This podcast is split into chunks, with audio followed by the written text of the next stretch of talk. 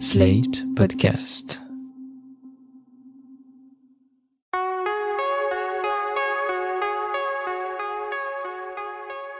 Je m'appelle Thomas Messias, je suis un homme blanc, cisgenre, hétérosexuel, et dans cet épisode, je vous invite à retrouver quelqu'un que vous avez déjà entendu dans le podcast.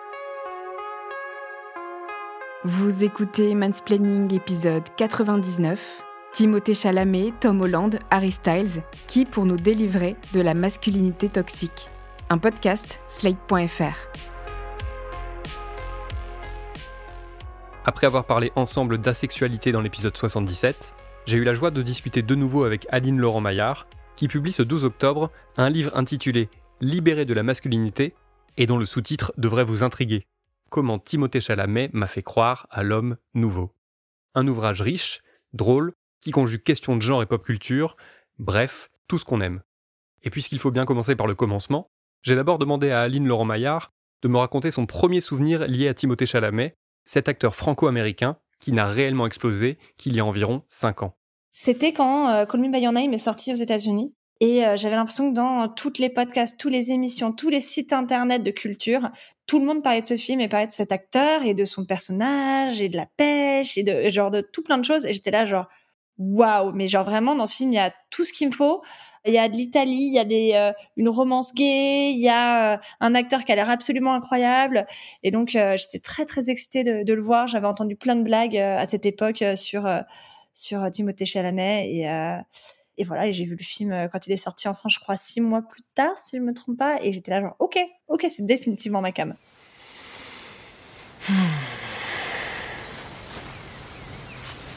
J'aime ça, Oliver.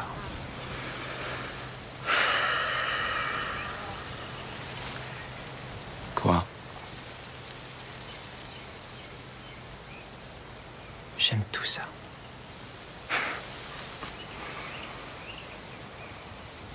Nous, tu veux dire? Ouais, c'est pas mal. C'est pas mal. Très vite, Aline Laurent Maillard a commencé à développer une sorte d'obsession pour le film, et en particulier pour son jeune acteur. J'ai été obsédée par ce film. C'est ce que j'explique dans mon livre. Ça m'a fait penser aux nanas de ma classe qui est allée voir euh, dix fois euh, le film des Spice Girls quand j'étais en CM2. Et ben là, c'était exactement la même chose. Je suis allée le voir cinq fois, je crois, en, en une semaine, quoi.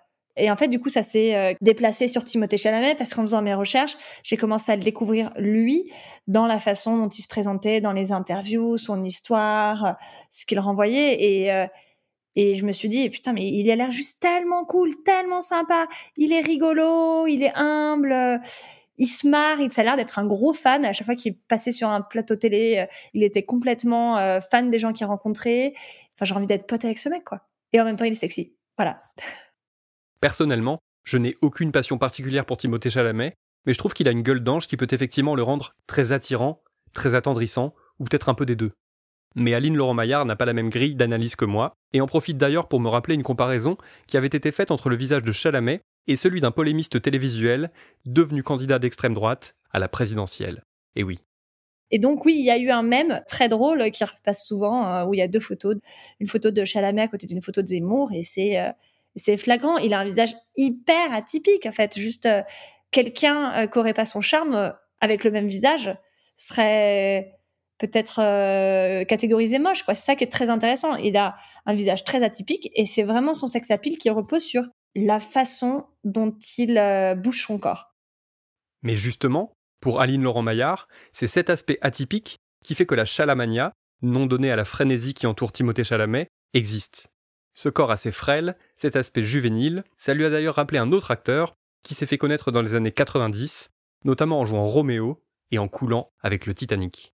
On a toujours l'impression que c'est les mecs musclés, les Chris Hemsworth, les Brad Pitt, etc., qui sont les beaux gosses du moment, que tout le monde adore, etc. En réalité, ce qu'on voit, et j'en parle dans mon livre, c'est que toutes les manias qu'il y a eu ont été plutôt dirigées vers des mecs plutôt féminins. Par exemple, euh, si on prend le dernier en date, vraiment, c'était Leonardo DiCaprio. Léo, il était, euh, en tout cas à l'époque, euh, il était très jeune, il était normalement mince, il était pas très musclé, il avait cette petite blondeur enfantine. Et en fait, quand on regarde un peu comme ça l'historique, on se rend compte que oui, les mecs avec des muscles sont considérés comme des beaux gosses, mais ils déclenchent rien de particulièrement fort. La carrière de Timothée Chalamet est encore assez courte mais on peut déjà distinguer deux périodes. L'une au cours de laquelle le cinéma indépendant lui a confié plutôt des rôles de beau gosse, et l'autre, entamée il y a peu, qui a fait de lui une réelle star d'Hollywood en même temps qu'un potentiel sauveur de l'humanité, et tout ceci malgré son absence criante de biscotto. Et quand il a commencé à être casté pour euh, Dune, et que là il a pris le rôle d'un sauveur de l'humanité, c'est là que j'ai compris qu'il y avait vraiment quelque chose qui était en train de se passer, parce que c'est jusqu'à présent un rôle qui était toujours réservé aux mecs à muscles à la mâchoire carrée, les épaules carrées, etc. Comme si le fait d'avoir des muscles était une condition sine qua non pour sauver la planète, pour être un sauveur, pour être un leader. Et Chalamet, avec son rôle dans Dune, il prouve que bah non, en fait, on le sait très bien, hein, ça fait euh, quand même pas mal de temps que les muscles sont, ne sont plus nécessaires dans la société. Pour sauver la planète, il faut juste être un petit peu smart et savoir euh, diriger un vaisseau ou euh, hacker un ordinateur. Un air de défi dans le regard, comme son père. Laisse-nous. Tu dois faire tout ce que la révérende mère exige. Vous congédiez ma mère dans sa propre maison. Approche. À genoux. Comment osez-vous user de la voix sur moi? Message à tous ceux qui pensent qu'ils ne rencontreront jamais le succès, qu'il soit sentimental ou non, tout cela parce qu'ils sont le contraire d'une masse de muscles. Timothée Chalamet est justement là pour vous prouver que vous avez tort, et pour vous signifier, au besoin, à quel point la gentillesse est devenue sexy. C'est pas le premier acteur maigrichon. C'est pas le premier acteur euh, avoir une certaine sensibilité féminine, à se montrer euh, hyper gentil, à vraiment se, se montrer comme un anti-bad boy dans l'histoire du cinéma, euh, loin de là. Mais c'est la première fois que ça a été vraiment valorisé et que ça a été vu comme quelque chose de sexy. On en revient vraiment à ce côté sexy, c'est que jusqu'à présent on était gentil, mais on n'était pas sexy, comme Tom Hanks par exemple. Et lui, il, il montre qu'en fait, non, ce que veulent la société maintenant, alors essentiellement les mecs queer et les femmes et les personnes non binaires, mais c'est quand même intéressant de voir que ce que ces personnes-là veulent, en tout cas une partie de ce que les femmes, hommes queer, etc. veulent, c'est quelqu'un qui soit gentil. Je sais que tu nages super bien. Je viendrai t'encourager à ta prochaine course, t'es d'accord? Ouais? D'accord. Est-ce que ça te fait bizarre de me revoir? Ou non? Bah en fait au début un peu oui. Ok. Je croyais que tu serais différent, mais t'es toujours le même vieux. J'en profite quand même pour préciser que si être gentil c'est sexy, ça ne signifie pas pour autant que les personnes qui vous intéressent sexuellement ou sentimentalement soient contraintes de vous accorder leur faveur juste parce que vous avez été gentil avec elles. D'ailleurs, ça ne veut pas dire non plus qu'en réaction, vous devez vous transformer en vilain mec méprisant parce que finalement vous pensez que ça marchera mieux. Oubliez une bonne fois pour toutes ces histoires de friendzone, les choses ne marchent pas du tout comme ça.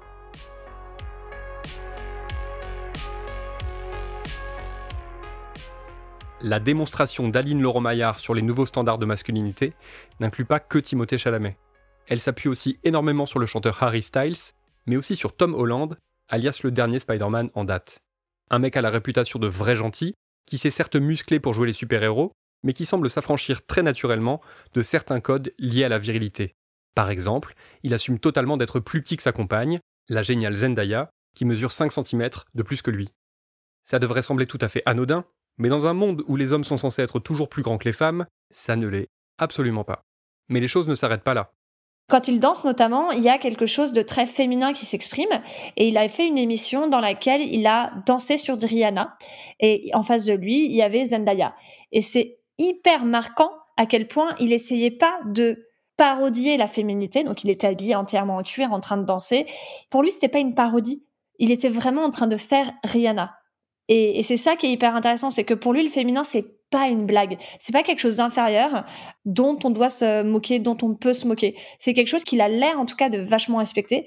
Et d'ailleurs, c'est intéressant aussi de le rappeler que lui, à la base, sa formation, c'était de la danse. Et je pense qu'il y a quelque chose comme ça où peut-être que quand tu fais des activités vues comme aussi féminines, ça te décale peut-être aussi le regard sur ce qui est, euh, sur ce qui est féminin. Peut-être que, euh, J'exagère complètement, je ne sais pas du tout ce qu'il se passe dans le cerveau de Tom Holland, mais j'aime en tout cas imaginer qu'en ayant fait de la danse, euh, ça lui a permis de réaliser que le féminin n'était pas euh, moins euh, valide que le masculin.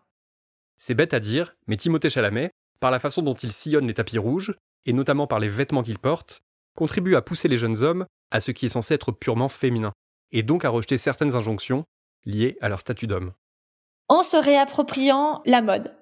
et en se réappropriant la mode de façon féminine. C'est-à-dire pas juste comme on a pu le voir ces 20 dernières années en euh, commençant à mettre euh, des cosmétiques, en dépensant de l'argent dans ses vêtements, etc. Mais vraiment en exprimant une certaine féminité, une certaine finesse dans euh, ses goûts vestimentaires. Timothée Chalamet et les nombreuses autres personnes qui, font de même en fait, hein, notamment dans les communautés queer, libère quelque chose dans le sens où il montre que un homme a le droit d'aller piocher dans des choses qui ont été jusque-là limitées au féminin. Et ils disent, voilà, en fait, ce qui est féminin n'est pas si nul que ça, voire même c'est cool, et il n'y a aucune raison que je m'empêche d'aller euh, faire ça. Alors attention, il ne faudrait pas qu'on mette quand même trop de charges sur les épaules de ces jeunes mecs, ni qu'on se mette à en faire des sortes de messies, des nouvelles masculinités. D'ailleurs, Aline Laurent Maillard s'en garde bien ne pas être aussi intéressé que ça par Timothée Chalamet en personne, mais davantage par ce qu'il représente. Autrement dit, un autre acteur au profil similaire aurait tout à fait pu contribuer à faire vivre le même courant. C'est pas, on peut pas dire ah c'est Timothée Chalamet qui va sauver le monde, ah c'est euh, Harry Styles, Tom Holland, etc. Faut pas euh, leur donner plus de pouvoir qu'ils n'ont réellement, mais ça peut aider à amplifier, je pense, un mouvement qui a lieu à l'heure actuelle. Ce qui est certain, c'est que la génération Chalamet-Hollande crée une rupture avec celle des Brad Pitt, Johnny Depp et Tom Cruise, acteurs emblématiques qui furent tous rattrapés tôt ou tard par des histoires sordides, faites de violences physiques et ou psychologiques. Même si évidemment, rien ne dit que Chalamet, Holland ou Styles resteront éternellement des modèles quasi irréprochables. De voir à quel point pratiquement tous les acteurs ont déconné, quand je dis déconné, c'est genre euh, très gentil comme terme, bah ça crée une méfiance ça crée une méfiance. Et là, et c'est aussi pour ça que je pense que des, acteurs comme euh, Tom Holland et, euh, et Timothée Chalamet plaisent, c'est que il y a un ras-le-bol en fait de ces hommes parfaits, au corps parfait, carré, épaules, mâchoire, tout ça là. C'est difficile de faire confiance encore à ces archétypes de la masculinité parce qu'on les a vus tellement souvent qu'ils cachaient derrière des choses qu'on n'avait pas envie de, voir, qu'on n'avait pas envie de, glorifier en fait. Et donc je pense que en se positionnant extrêmement loin de ces modèles, en se positionnant comme un peu l'inverse de ces, euh, de ces modèles, et particulièrement des bad boys, comme Johnny Depp, euh, ces acteurs, bah, ils, nous rassurent. Et je pense que c'est pour ça qu'ils ont tant de succès. Comment faire encore confiance à des acteurs, euh, entre guillemets, parfaits, quand on a vu ce qu'ils, ce qu'ils cachaient derrière, en fait? Vous vous souvenez du sous-titre du livre? Comment Timothée Chalamet m'a fait croire à l'homme nouveau Eh bien, l'essai d'Aline Laurent Maillard est exactement à l'image de ce sous-titre. Non, notre invité n'a pas la naïveté de penser que Timothée Chalamet, même accompagné par Tom Holland, Harry Styles et quelques autres, va changer le monde et permettre d'éradiquer le patriarcat. Car évidemment, c'est hélas beaucoup plus compliqué que ça. Ça va pas disparaître le patriarcat euh, avec Timothée Chalamet et Tom Holland. Ça va peut-être juste permettre à certaines personnes en couple d'avoir des meilleures relations de couple, à certains hommes d'être mieux dans leur peau, à certaines femmes de moins souffrir du patriarcat. Mais foncièrement, tant que l'idée, en règle générale, qu'il y a des personnes qui sont supérieures à d'autres, qui valent plus, qui ont le droit à plus. Donc, euh, j'intègre aussi c'est euh, tout ce qui est euh, les dynamiques de racisme, grossophobie, handiphobie, etc. Les choses ne vont pas changer. En fait, la seule façon de faire tomber le patriarcat, c'est de faire tomber l'idée qu'il y a des personnes qui sont supérieures aux autres. Et pour ça, bah, ça va pas juste être parce qu'il y a un acteur qui montre qu'il est sympa à la télé. Il faut vraiment qu'il y ait quelque chose de politique et de structurel. il faut qu'il y ait une prise de position. Il faut que tous les mecs se mettent à, s'engager politiquement, à faire des choses, à dire non aux, blagues sexistes au travail, à demander d'avoir un, je sais pas, un congé paternité égal, à aller travailler dans les métiers du care, à demander à ce qu'il y ait des quotas pour les métiers du care, pour que les hommes soient aussi présents dans la vie des enfants quand ils sont petits que les femmes, pour qu'il y ait un rééquilibrage en fait qui se passe. Il y a plein de choses qu'on peut mettre en place de façon politique, collectivement, qui pourrait permettre d'accélérer la chute du patriarcat.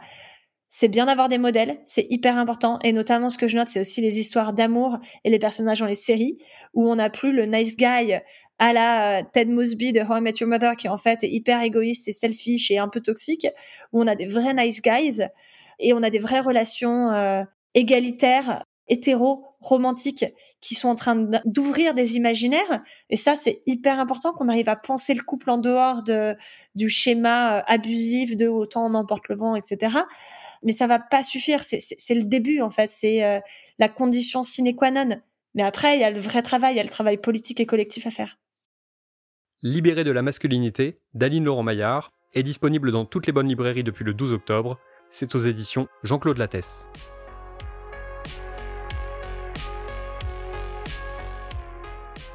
Juste un petit mot pour vous dire que Mindsplaining est nommé au Paris Podcast Festival dans la catégorie apprentissage. C'est l'épisode 82, consacré à un certain Gérald Darmanin, qui m'a valu cette distinction. Alors j'en profite pour faire plein de high five à ma réalisatrice Aurélie Rodriguez, au pro du montage Mona Dolae et Victor Benamou, ainsi qu'au boss Christophe Caron et Benjamin Septem Ours. Ah, et j'ajoute que par conséquent, Mansplaining est aussi éligible au prix du public, et que si vous voulez voter, c'est possible jusqu'au samedi 22 octobre à minuit.